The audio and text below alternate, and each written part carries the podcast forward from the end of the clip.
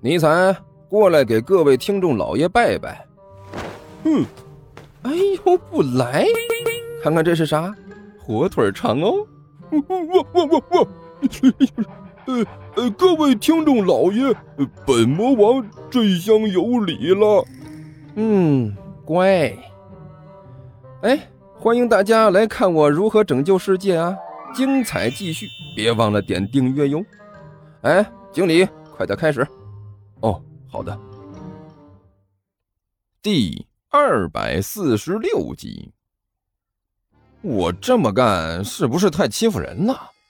甘球用手对着不远处的傅晨比比划划，同时嘀嘀咕咕的自言自语：“嗯，我觉得以这货的心理承受能力，仅仅受到这一点刺激，应该还能承受得住。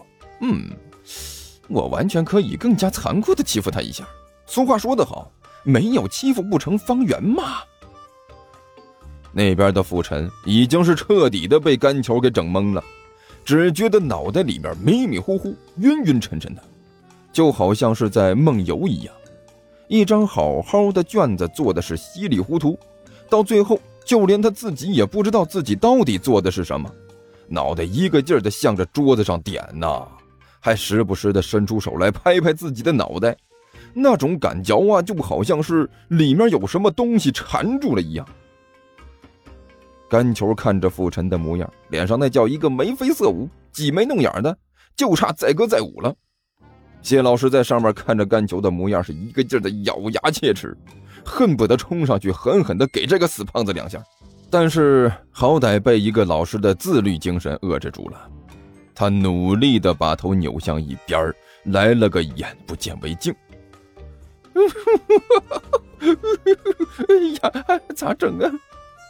甘球一边使坏，嘴里还嘀嘀咕咕的念念有词：“傅晨呐，傅晨，你这个玩意儿一天到晚的老找我麻烦，这次怎么样？感觉不错吧？没事啊，就算你感觉不好，可是胖爷我感觉不错呀。看你以后还怎么在我面前耀武扬威？你也不看看咱是什么人？咱可是一直都在拯救世界的人。”要是没了我，这地球都毁灭了，你知道不？我看你就不要继续挣扎了，还是我继续挣扎。突然之间，甘球惊呼了一声，声音很大，整个教室都听得清清楚楚。他也一下子成了整个教室的焦点。谢老师终于是忍无可忍，用力把手里的东西向着桌子上一摔，发出啪的一声响。甘球，你到底是怎么回事？谢老师大声呵斥道：“从刚才开始你就不老实，我已经忍你很久了。你自己说，我警告你多少次了，竟然还敢跟我来这个？你是不是不想好了？一惊一乍的，你想干什么？”呃，那个，这甘球干笑着挠了挠头，脸上的表情嗯有些古怪，一双眼睛老是向一边看。看到他这个德行，谢老师更是一肚子的气呀。甘秋，我在问你话呢，你看哪儿呢？说，你到底想要干什么？呃，老师，刚刚刚才我是无意的，真的。甘球眨了眨眼睛，一脸无邪的看着谢老师说道：“要要不我现在交卷行不行？”交卷。谢老师恶狠狠的挖了甘球一眼。现在？啊啊，对对。甘球用力的点了点头。可以吗？行，你交卷吧。谢老师说的：“卷子交到我这里就行。”哦，甘球把手里的试卷交了上去，然后站在讲台边，眼巴巴的看着谢老师。你想干什么？谢老师被他看的是浑身上下不舒服啊，一瞪眼睛，虎着脸问道：“老老师，我我也不想干什么。”甘球眨了眨眼睛：“我我我就是想问一下。”我可以出去吗？出去？上哪去？谢老师问了一句。也不上哪儿，就是到外面转转。你想什么呢？谢老师没好气的瞪了甘球一眼。你知不知道现在是什么时候？现在是上课时间，这个时间你出去干什么？老师，我可仔细考虑过这个问题了。甘球一脸认真的说道：“您看呐。”我要是留在教室里，影响多不好啊！你也看到了，我刚才又是唱歌又是比比划划的，我自己都为自己的行为感到内疚。你真要是放任我这么继续下去，有多少好学生会受到我的影响啊？一想想，我就觉得无比的痛心和难过。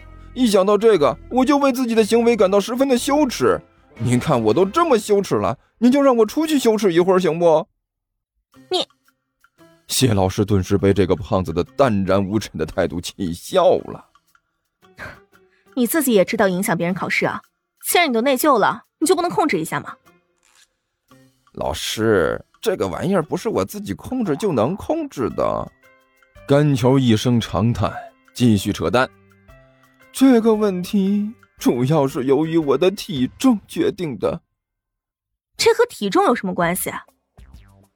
谢老师哭笑不得的问道。谁说没问题的？甘球眨着眼睛说道。问题大了去了，您看我这个体重不轻吧？谢老师仔细看了一眼甘球那几乎和讲台差不多宽的身材比例，默然无语的点了点头。差不多吧，如果没有什么意外的话，你这应该算是胖了。对呀，甘球一拍手，您看呐，我这个体重都这么重了。那对以后的生活肯定会造成巨大的影响，找不到媳妇儿什么的，那倒还是次要的问题了。万一以后心脏病、高血压、什么的一连串都发生了，年纪轻轻就两眼一闭，我是不是就亏了？你，你要是非这么说的话，也是没错。谢老师已经完全不知道该怎么应付这个无耻的胖子了。不过你年纪轻轻的，想这些干什么？就是要在年轻的时候做好预防措施嘛。甘球用一副理所应当的模样说道：“少小不减肥，老大肉成堆，至理名言呐。”好吧，你到底想说什么？谢老师揉着自己的太阳穴，皱着眉头说道：“他有种感觉，好像自己应付这么一个学生，比应付其他所有的学生都麻烦。”尤其是这种没皮没脸的态度，让他一个脸嫩的女老师很是无奈呀。呃，我的意思是，我之所以在教室里动个不停，就像是多动症一样，其实是为了减肥。妹呀！谢老师无力的吐出两个字来：“老师，我可是很认真的。”甘秋眨了眨小眼睛：“减肥呢，一般来说呢，就是要循序渐进的，不能一下子就减得太猛。”那样对身体的压力实在是太大了。我就是一直遵循着这样的循序渐进的原则，并且以此来努力的要求自己。没事呢，就多动几下，活动活动。要不这一天到晚的老是坐在椅子上不动弹，那除了长肉还能做什么？所以啊，我在教室里又是比比划划，又是指指点点，这都是有原因的。这是为了我未来的健康着想，您说是吧？您作为一名优秀的人民教师，是不是也不想看到我长大以后因为体重的原因抱憾终生呢？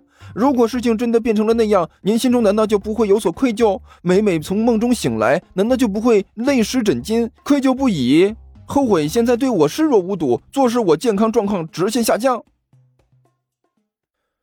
听说地球听书可以点订阅，还能留个言啥啥的。呃，大家给咱整整啊，让本王见识见识呗。